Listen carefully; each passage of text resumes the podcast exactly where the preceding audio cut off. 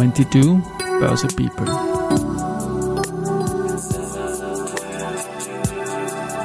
In summer 22.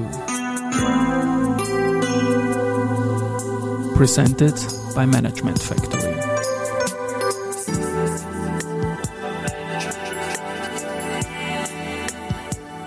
Ja, willkommen wieder zur Serie 22 Börse People in Summer 22 und diese Season 1 der Werdegang und Personality Folgen ist presented by Management Factory. Mein Name ist Christian Drastil, ich bin der Host dieses Podcasts und mein 19. Gast ist Edi Berger.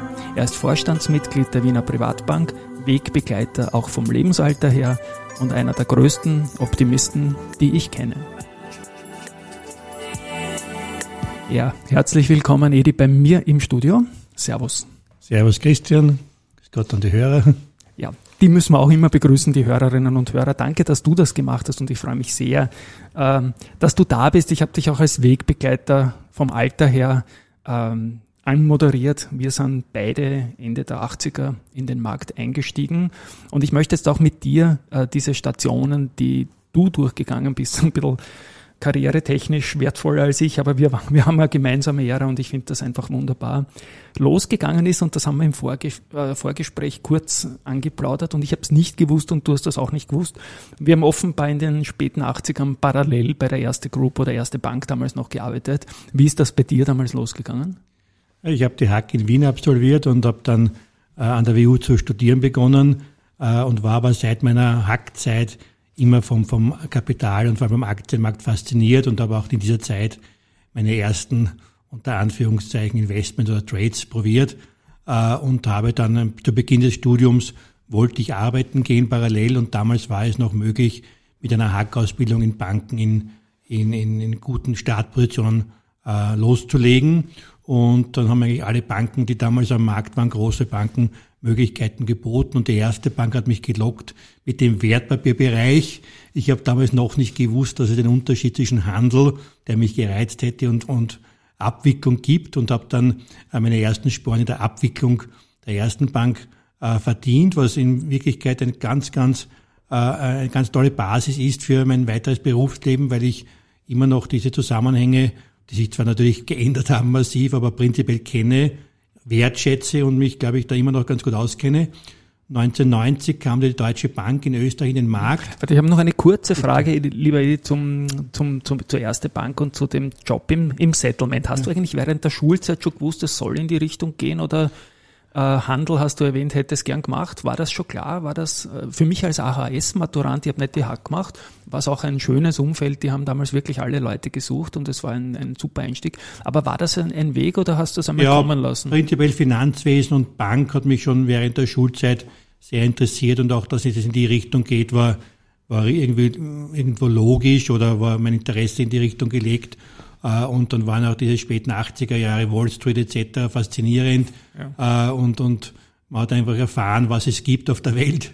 Okay. Und dass dann die Wiener Börse so, so eine, also durchstartet, eine wichtige, das war nicht abzusehen, aber Big Picture Bank in die Richtung, das war, das hat mich immer interessiert und, und Wertpapier und Aktien im Speziellen. Ja, also ich, ich sage mal, Ende der 80er hat man, glaube ich, im Settlement das 20-fache zu tun gehabt von Anfang der 80er. Da war ja gar nichts los in der Wiener Börse. Ist erst 85 losgegangen, als wir beide aber noch in der Schule waren. Na gut, Deutsche Bank, ich bin dir ins Wort gefallen, ich wollte das nur noch präzisieren, äh, ist dann 1990 losgegangen. Du hast dort gearbeitet mit Leuten, Roman Eisenschenk, Roland Neuwirth, wir kennen die alle. Aber erzähl mal in eigenen Worten, wie war denn diese Zeit für dich? Ja, das war eine ganz tolle Zeit. Die Deutsche Bank hat ja damals, 1989, äh, eine kleine Bank in Österreich gekauft und, und um hier das Geschäft auszurollen. Und ich wurde durch einen Berufsbegleiter quasi früh äh, in die Deutsche Bank mitgenommen und war dort äh, zu Beginn die One-Man-Show im Aktienhandel. Das hat alles umfasst. Äh, das war ein bisschen Eigenhandel, Kundenexekution. Das war ja damals noch genereller. Ähm, und das ist dann sukzessive gewachsen, weil die Deutsche Bank natürlich aus dem Konzern und aus den Konzerntöchtern äh, in Österreich Geschäft abgewickelt hat. Äh, und, und nach kurzer Zeit äh, hat man sich entschlossen, neben Corporate Finance auch Research ähm, anzubieten. Da ist dann Roland Neuwirth gekommen, ganz kurz darauf Roman Eisenschenk und wir waren da wirklich ein ganz tolles Team und die Freundschaft verbindet uns noch immer. Das hat hat sich damals entwickelt und wir sind immer noch sehr, sehr gute Freunde und Weggefährten und äh, war eine ganz tolle Zeit. Und äh, die Deutsche Bank ist natürlich dann äh, mit dem Markt mitgewachsen und konnte aufgrund ihrer, ihrer Capital Markets Expertise auch an sehr, sehr vielen äh, äh Corporate Finance und Capital Markets Deals teilnehmen. Äh, und unsere Kundenschicht ist dann sehr international geworden. Also war eine sehr, sehr spannende Zeit und einem äh, ganz tollen Netzwerk und ich glaube, habe dort sicher die Grundlage für mein Wissen, für meine weitere Karriere dort in diesen zehn Jahren lernen dürfen und möchte eigentlich fast keinen Tag missen. Eine tolle Unternehmenskultur etc. War eine sehr schöne Zeit. Und die Deutsche Bank war in der Zeit, glaube ich, auch größter Handelsteilnehmer vom Volumen, das über die Wiener Börse abgewickelt wurde. Absolut, da haben wir noch ganz mit Argusaugen jedes Monat den Marktanteil ja. verfolgt, die Statistik und ähm, waren da sehr erfreut, dass wir da einmal also als wir dann an die, an die Spitze gekommen sind, was natürlich mit, dem, mit der globalen Entwicklung zu tun hatte, dass halt immer mehr äh, auch, auch Prime Broker dann über die Deutsche Bank abgewickelt haben. Also die Deutsche Bank hat es da schon deutlich leichter gehabt als, als die österreichischen Konkurrenten zu der Zeit. Aber parallel ist natürlich durch, die, durch das Wachstum an der Wiener Börse, durch die Privatisierungen, sind die internationalen Investoren ja, äh, immer mehr geworden. Und die Deutsche Bank hatte dadurch auch durch das globale Netzwerk und vor allem durch die, durch die großen Outlets in, in, in England und Amerika einen Vorteil im Zugang zu diesen Endinvestoren, wie wir es nennen. Und da waren wir sehr stolz drauf. Ein klein, kleines Team und es war sehr dynamisch und hat viel Spaß gemacht. In den 90ern waren ja die großen Privatisierungen von zum Beispiel der ähm, Austria Tabak Austria der Bank. War eine ganz große Sache, dann die Zusammenlegung Öst, von der ersten, die Föst. Öst und Bank Austria nicht zu vergessen. Ja. Äh, da haben wir ja damals noch, das waren ja ganz, ganz äh, äh, wirklich interessante Börsenzeiten, die diversen äh, Länderbank-Vorzugsaktien, Stammaktien, kann sich keiner mehr erinnern dann. Da war ja unglaublich viel Geschäft, auch viel Arbitragegeschäft von professionellen Teilnehmern. Äh, ganz, ganz eine spannende Zeit. Du hast zu Beginn ein, ein, ein Wort gesagt, als deine Tätigkeit noch eine One-Man-Show im Handel war. Kundenexekution hat ein bisschen hart geklungen. Die Kundenorders exekutieren, durften die bei dir direkt anrufen oder haben das irgendwelche Sammelpunkte wie Filialen an dich weitergegeben? Ja, äh, damals in den, in den frühen 90er Jahren äh, durften die Kunden, das waren alles institutionelle Kunden, keine okay. Privatkunden, Gottes Willen. Äh, Privatkunden sind dann immer durch dieses Private Banking gegangen, die aber auch nicht der wesentliche Teil unseres Geschäftes waren. Die Instis, sind teilweise dann, wenn wir sie besser kannten, dann direkt zu uns gekommen, aber natürlich auch durch, das, durch diese großen Sammelzentren der, der Orders in, in New York und London oder Deutschen Bank und Frankfurt.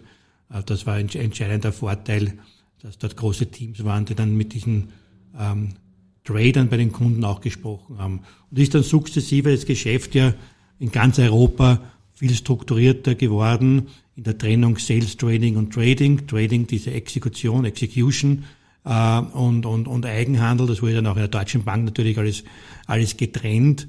Aber zu Beginn war das ja alles noch, ähm, in, in, in allen Banken diesen Jahren, äh, ziemlich klein und, und ziemlich komprimiert.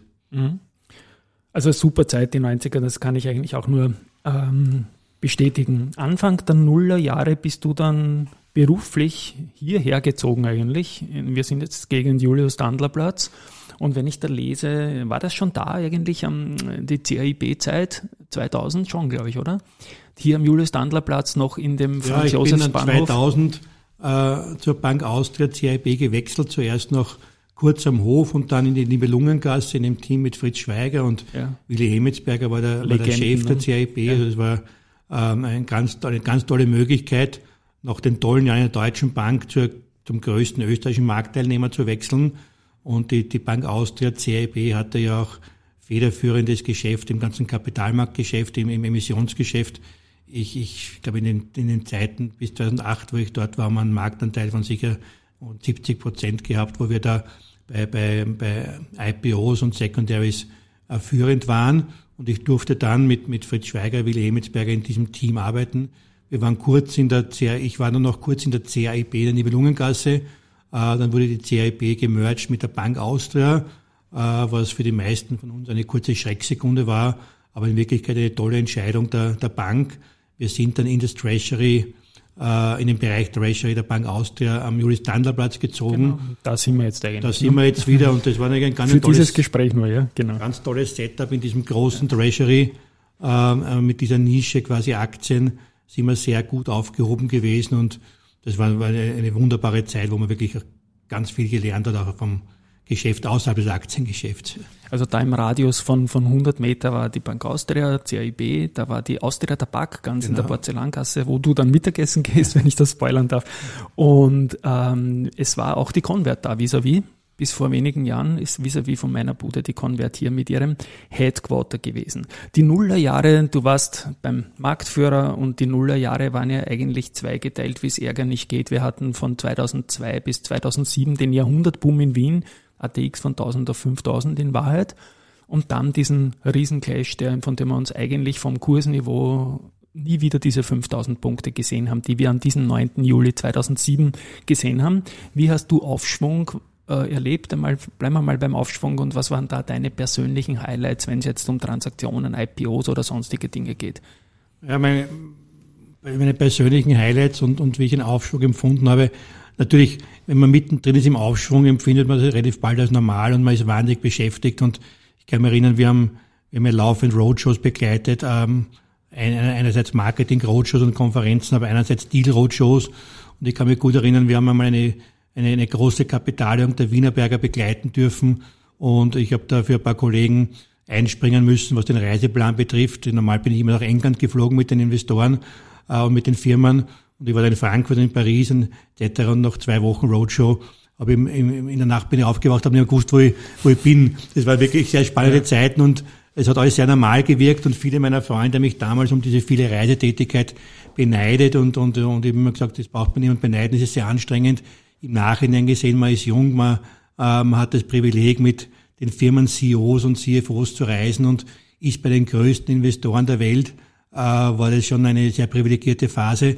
Ähm, was das Spannende war, und, und da bin ich sehr stolz persönlich, viel aufgebaut zu haben, äh, aus diesem Background der Deutschen Bank, also wo wir ja mit den Investoren selbst gesprochen haben und nicht mit Brokern dazwischen, konnte ich mir dann relativ schnell, vor allem in, in UK, ein Netzwerk an, an, an Investoren und an, an, an Pensionskassen, Investmentfonds aufbauen. Und wir haben damals wahrscheinlich alle Small Mid-Cap Fonds äh, in Europa und in England und auch in Amerika mit dem Team äh, persönlich gekannt und Zugang. Das war schon eine sehr spannende Zeit.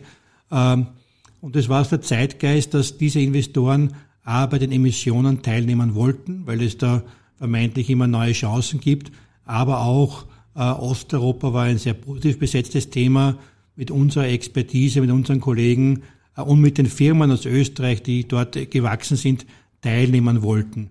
Und ich kann mich noch ganz gut erinnern, es war 2006 oder 2007, also die, die, die, die Phase war schon relativ lang, hat der Chef eines der größten Investmentfonds in London zu mir gesagt, äh, wir sollen die Zeit genießen, solange sie noch so ist. Und wir haben ihn belegt und gesagt, na, äh, der, der hat eigentlich keine Ahnung, wie toll es bei uns ist.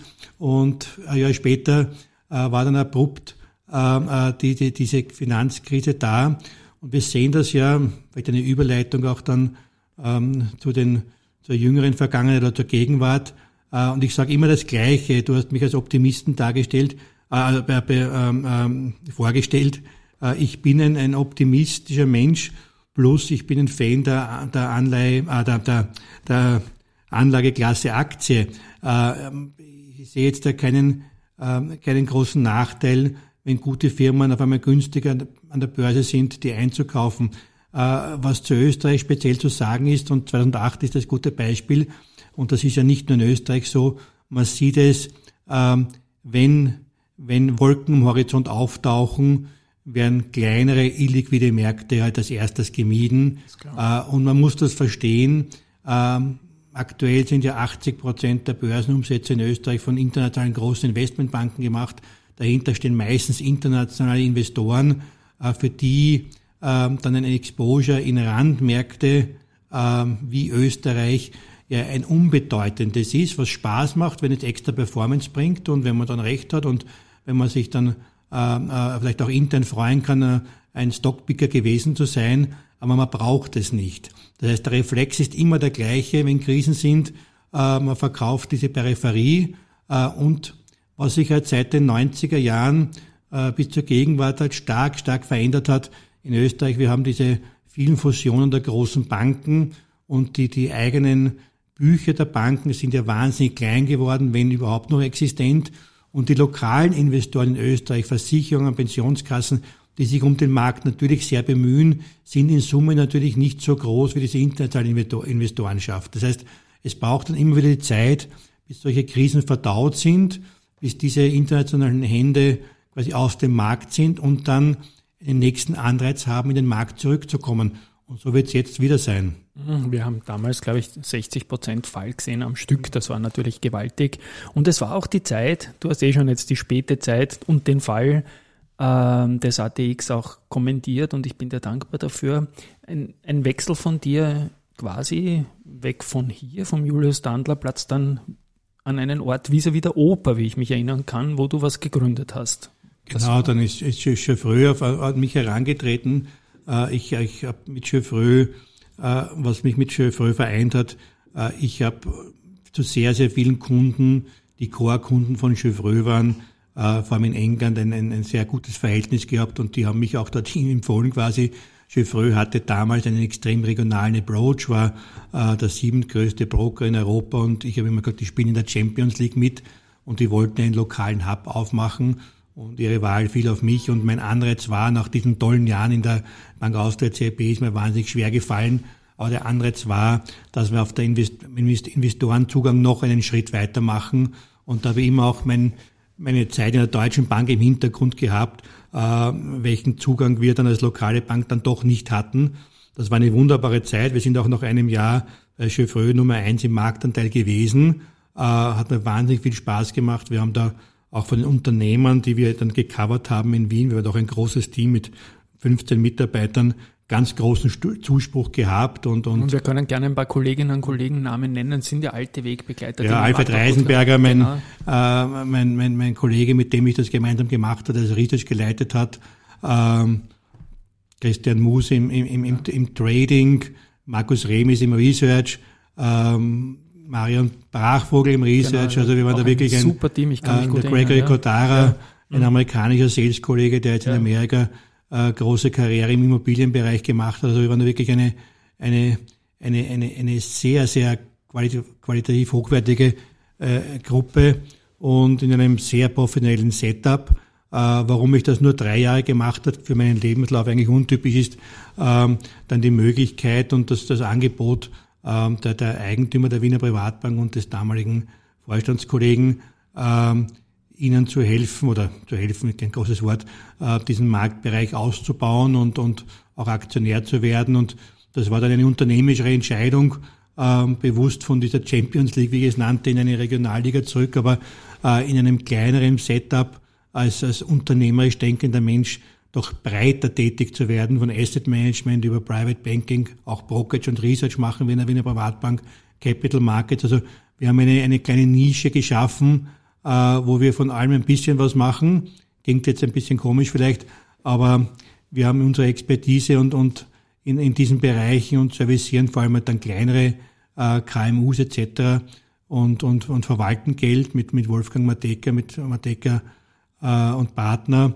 Also es ist breiter geworden von der Spezialisierung her äh, auch sehr spannend. Ja, mit auch mit einem großen Immobilienschwerpunkt, den die Bank absolut, immer gehabt ja, hat. Das, das also ist, das ist, ja. Und auf der Ringstraße ist es ein bisschen weitergegangen von der Oper zum, zum Marriott, ja, gegen die Laufrichtung vom Vienna Night Run, wenn das interessiert. Das war dann 2011, ja, und du bist jetzt 2011 im Vorstand der Wiener Privatbank. Auch da war alles dabei. Gleich am Anfang hat es eine Schuldenkrise gegeben in Griechenland und so weiter. Dann sind die Zinsen, die Zinsen, mit denen wir aufgewachsen sind, haben Zinsen am Sparbuch oder Coupons bei Anleihen gegen Null gerast und bis ins Negative gekommen. Und dann hatten wir die Pandemie, um das mal zu zusammenfassen. Und jetzt haben wir überhaupt eine Gemengelage, die, glaube ich, jeder kennt, die ich nicht aufzählen muss, wo sich auch viel auf einmal tut. Gehen wir diese Ära doch nochmal kurz durch. Was waren da die größten Herausforderungen? Vielleicht auch ein bisschen chronologisch. Ähm, die Herausforderungen sich diese Volatilitäten in diesen Krisen, wenn man gerade wenn man äh, im, im, im Asset Management oder auch im Private Banking etc. Ähm, mit Kundenstrategien aufbaut, die dann über Nacht auf einmal kurzfristig weniger wert werden oder äh, als, als, als, als nicht nachhaltig erscheinen. Das ist sicher die Herausforderung. Auf der anderen Seite, du hast das erwähnt, die Wiener Privatbank äh, kommt ja mit, mit dem Haupteigentümern stark aus dem Immobilienbereich. Das heißt, was wir dort, die Kollegen vor mir schon und mit mir dann noch, was wir erkannt haben, ist, dass dieses doch vermeintlich langweilige, aber, den letzten 10, 12 Jahren ja extrem stabile bzw. wachsende Immobiliensegment auch für Anleger sehr interessant ist. Und wir haben da sehr früh begonnen, für unsere Wertpapierkunden auch Produkte zu strukturieren im Immobilienbereich. Und die haben sich durch alle Krisen ja als A, vollkommen stabil äh, erwiesen, aber B auch äh, nach oben sehr gut performt. Das heißt, unsere Kunden, die einerseits Vorsorgewohnungen, Immobilien gekauft haben von uns, aber auch Immobilien, äh, Anleihen etc., haben da einen sehr guten Ausgleich im Portfolio gefunden. Neben unserer Leidenschaft für, für den Kapitalmarkt oder für den Aktienmarkt, den man dann mit den, mit den Schwankungen äh, bespielen muss. Ja, aber der ja Bottomline seit 2011 eigentlich auch nicht schlecht war. Ne? Absolut, absolut. Und der Bottomline war der, war der Markt nicht schlecht und äh, es ist halt auch, wenn man jetzt ein Optimist für den Markt ist, äh, dieses Timing ist halt auch ähm, für den, für den professionellsten Marktteilnehmer immer das Schwere. Darum, äh, nach Lehrbuch empfiehlt man halt, äh, nicht alles auf eine Karte zu setzen nicht alles auf einmal zu setzen, was in der Psychologie für alle Anleger immer das Schwerste ist, wenn man, egal wie lang man das macht und wie professionell man ist und welche Struktur man hat, äh, man ist natürlich von Optimismus oder von positiven Marktphasen immer wieder angesteckt. Das, das kann man nicht leugnen. Äh, und auf der anderen Seite Krisen äh, lösen, lösen Ängste aus und da passieren dann oft die falschen Entscheidungen. Und da muss man halt versuchen, mit Rat und Tat und der Erfahrung zur Seite zu stehen, dass man in der Emotion vielleicht nicht das Verkehrte macht. Ich meine, insofern ist es auch spannend, wenn du die Expertise von den Leuten, vom Wolfgang Matega, der Kollege Rainer im Immobiliensegment im Haus hast, natürlich auch, weil das sind ja Leute, mit denen man jeden Tag super über den Markt sprechen kann und so wie ich dich vor, äh, wahrnehme, sorry, bist du einer, der das immer noch gerne tut eigentlich. Ne? Ja, wir sind, ich, ich, ich weiß nicht, wie es genau wie bei, bei anderen Banken oder Privatbanken zugeht, äh, aber wir sind wir haben jeden Tag ein Morgenmeeting, ja, was ja. 2011 die Kollegen überrascht hat. Sag genau, es wird jeden Tag was zu geben, was man vergemeinschaften muss.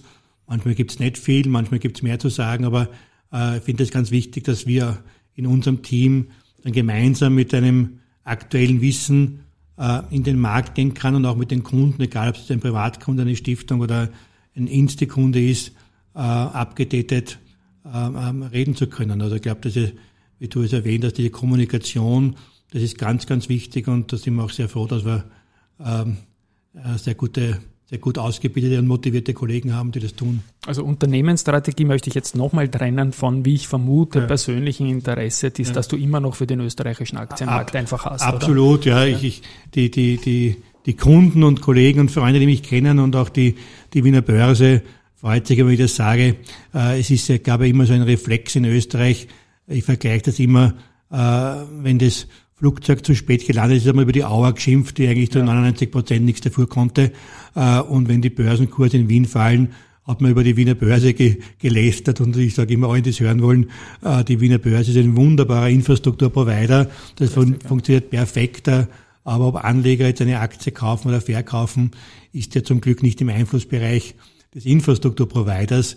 Das heißt, die österreichischen Firmen, und wenn man sich den ATX anschaut, das sind ja fast alle in ihrem Bereich Führende in ihrer Region, äh, wunderbare Firmen, die das Manko haben, wie wir alle, die hier in diesem Markt tätig sind, dass wir in einem kleinen Markt tätig sind, der die vorher beschriebenen Probleme der Herausforderungen hat, dass er halt einmal modern und einmal nicht modern ist. Aber ich glaube, da, sich dafür einzusetzen und auch österreichische Aktien in großen Portfolios äh, beizumischen, lohnt sich allemal und, und sehe keinen Grund, warum man das nicht tun sollte. Wir sprechen jetzt Mitte August 2022 und ihr habt ja auch in der Wiener Privatbank Research, bietet ihr das an. Was sind denn so, jetzt für ein bisschen gesünkt im Kopf mit, mit Research, die Favoriten von euch in Österreich jetzt mit Term, jetzt nicht auf einen schnellen Zock hin? Ja, äh, wenn Sie unseren Analysten fragen, der hat aus der, aus der Pistole geschossen, Wienerberger, Föstalpine, zyklische Firmen, die ähm, äh, Föstalpine hat vorige Woche das beste Quartal in der Geschichte äh, berichtet und die Aktie notiert zu 50 Prozent vom Wert wie vor ein paar Jahren.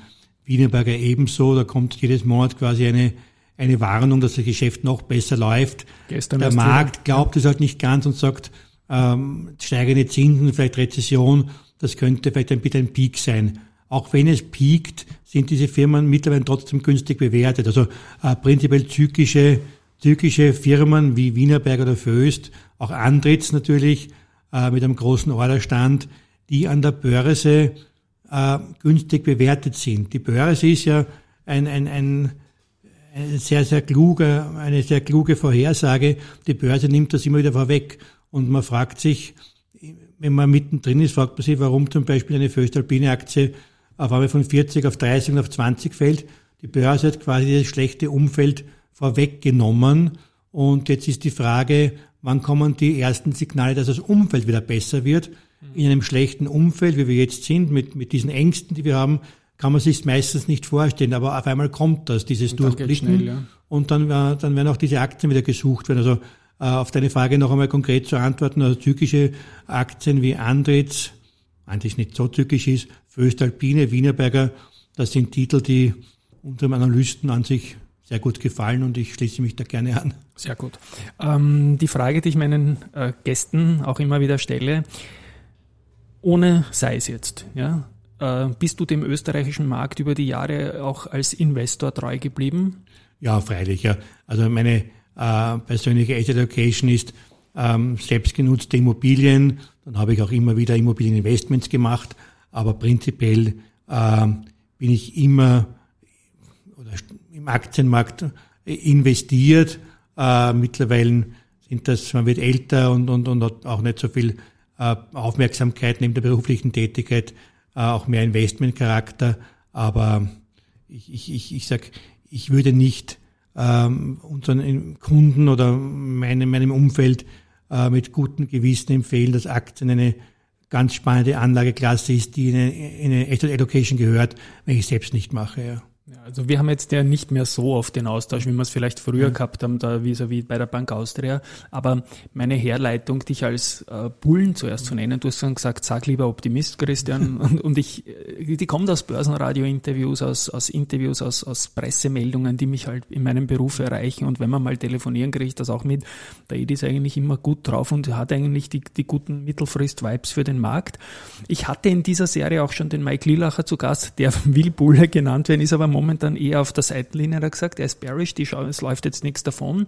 Vielleicht noch ganz kurz, ähm, kann man jetzt optimistisch sein mittelfristig, deiner Meinung nach? Ja, durchaus, ja. Und, und, ähm, und bist bin, es du? Ja, oder? Bin ich schon, ja. ja. Bin jetzt nicht, nicht, ich sehe natürlich die, die, die, die, die Entwicklungen auf der Welt und, und ich habe das auch als, als Optimist auch vor, vor zwei Jahren so begonnen zu warnen und da hat mir keiner zugehört sage ich, Vorsicht, die Zinsen werden sich bewegen. Ja, und jetzt sind wir da, jetzt ist die Frage, äh, wie aggressiv eine EZB etc. werden wird.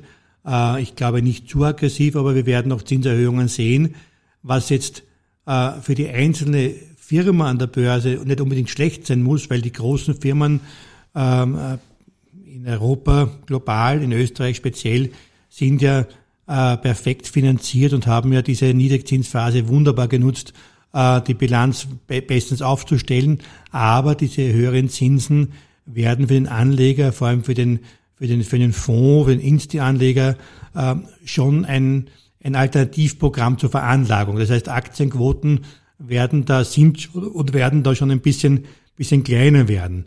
Aber wenn wir sehen, warum sind Aktien jetzt sehr stark gefallen, 20 Prozent im ersten Halbjahr, ähm, das ist dann neben der fundamentalen Sicht auf die Inflation, Energiepreise etc., die sich schon beim Konsumenten durchschlagen werden, die sich auch auf die Ergebnisse durchschlagen werden, aber sind Kurse schon sehr, sehr stark gefallen. Dann kommt noch das große Thema dieses Ukraine-Kriegs, äh, der fürchterlich ist in, in, in, in allen Facetten und der wiederum, das wiederholt sich mein Argument, diese internationalen Anleger, je weiter sie weg sind aus der Region, abschreckt. Das haben wir alles in den Markt eingepreist. Jetzt ist die Frage, welcher Parameter lichtet sich? Äh, kommt der Gaspreis wieder zurück? Könnte ich mir ganz gut vorstellen, dass es da äh, aus irgendeinem Grund ein bisschen Entwarnung gibt äh, und kommt dann das Kapital zurück. Also ich denke, äh, gute Firmen in der Region, in Europa, in Österreich, wenn wir jetzt aus Österreich sprechen, die stark gebeutelt worden sind, Äh, und wenn man sich vorige Woche die Ergebnisse der Raiffeisen anschaut und auch den Ausblick, äh, gibt es eigentlich wenig Grund, warum man diese, diese Bankaktie zu 30 Prozent vom Buchwert nicht kaufen soll. Ja? Ja. Ähm, also, ganz ähnlich glaube, es Risikohinweis. Gibt, es gibt, genau. glaube ich, ähm, ähm, genug, genug Argumente auch sich äh, zu überlegen, wie dann die Situation äh, nach einem nach einem Lichten der, der, der Krisen äh, ausschauen würde. Und, und wenn man mittendrin ist, kann man sich meistens nicht vorstellen. Genauso wenig, wenn alles, alles blau am, hellblau am Himmel ist, kann genau. man sich auch nie vorstellen, warum eine Krise kommen soll. Es passiert immer wieder. Äh, also da denkt man wieder an den Kollegen aus 2006, der euch in der Bank besucht hat. Ne? Also als wir im Jahrhundertboom waren und gesagt haben, genau. Kinder, Kinder, das geht nicht so weiter. Ja. Genau. Ja. Lieber Edi, noch eine letzte Frage, die ich allen stelle, weil es ein bisschen in den Karriereteil geht. Allerletzte Frage jetzt. Du bist als junger Mensch mit 20 eigentlich kalte Wasser gesprungen oder irgendwie und hast gesagt, das gebe ich mir jetzt mal und schau, wo die Karriere hingeht. Wenn jetzt Leute zu dir kommen und junge Leute und sagen, soll ich mich trauen? Ich würde eigentlich gerne in den Kapitalmarkt arbeiten wie siehst du einen Job in der Kapitalmarkt von einem Anfänger hin, der sich jetzt bis zum Vorstand, kann man doch machen, oder? Absolut. Also ich denke, ähm, die, die, die Karrierewege haben sich natürlich in den letzten zehn Jahren, äh, haben sich viele aufgetan und, und wenn man denkt, äh, wie Banken gesteuert werden, dem Risikomanagement her und, und, und Compliance, Legal, sind das natürlich in Banken mittlerweile auch sehr, sehr interessante Karrierewege für, für, für, für Menschen, die nicht unbedingt jeden Tag im Markt tätig sein wollen. Aber äh, wenn man auf deine Frage zu antworten äh, marktaffin ist, glaube ich, ist eine Bank oder ein Finanzdienstleister mit dem Markt immer noch eines der spannendsten äh, Felder zu arbeiten. Warum? A, hat man das Privileg, auch in jungen Jahren, und das hat sich ja heute nicht geändert, äh, sehr früh mit sehr interessanten Menschen zusammenzuarbeiten, welcher junge Mensch, welcher junge Analyst hat schon die Chance, äh, auf einem Tisch mit einem CEO einer großen Firma zu sitzen und, und dem freche Fragen zu stellen. Also sehe ich absolut das Privileg. Plus, und das ist das Tolle, und das kann man mit Sport vergleichen, du bist ja auch aus dem Sport kommend, die Situation ist jeden Tag anders. Und das mag manche abschrecken, die diese ewige Sicherheit suchen, aber ich denke, das ist das Spannendste, dass man immer wieder auf Situationen reagieren muss äh, und, und es neue Situationen gibt. Und so glaube ich auch, dass es auch äh, in Österreich im Finanzsektor bei den Banken ganz wunderbare Chancen gibt für junge Menschen. Äh, und wir haben auch in diesen Banken ja einen großen Generationswechsel. Also kann ich nur jedem empfehlen, der affin dafür ist. Ich sage immer Bewerbern, wollen Sie wirklich in einer Bank arbeiten? Da schauen Sie immer dann mit Fragezeichen. Ich sage ja, es, es, muss, es sollte Ihr Wunsch sein. Es gibt so viele Sektoren, wo man arbeiten kann. Wenn Sie das interessiert, glaube ich, haben Sie gute Chancen. Und das ist ein wunderbares Schlusswort eigentlich. Das frage ich jetzt alle meine Gäste. Lieber Edi, es war mir ein Volksfest, ja, in dieser etwas über halben Stunde über den Markt, über deinen Werdegang, über auch gemeinsame Erinnerungen, auch wenn wir nicht am gleichen Schreibtisch erlebt haben, aber es ist die Zeit und es war keine schlechte. Danke, dass du da warst. Ich möchte mich bei der Gelegenheit bei den Hörerinnen und Hörern auch zum, fürs Zuhören verabschieden mit dieser Folge 19 der Börse People. Tschüss und Baba. Danke, lieber Christian. Tolles Interview. Dir. Danke. Tschüss.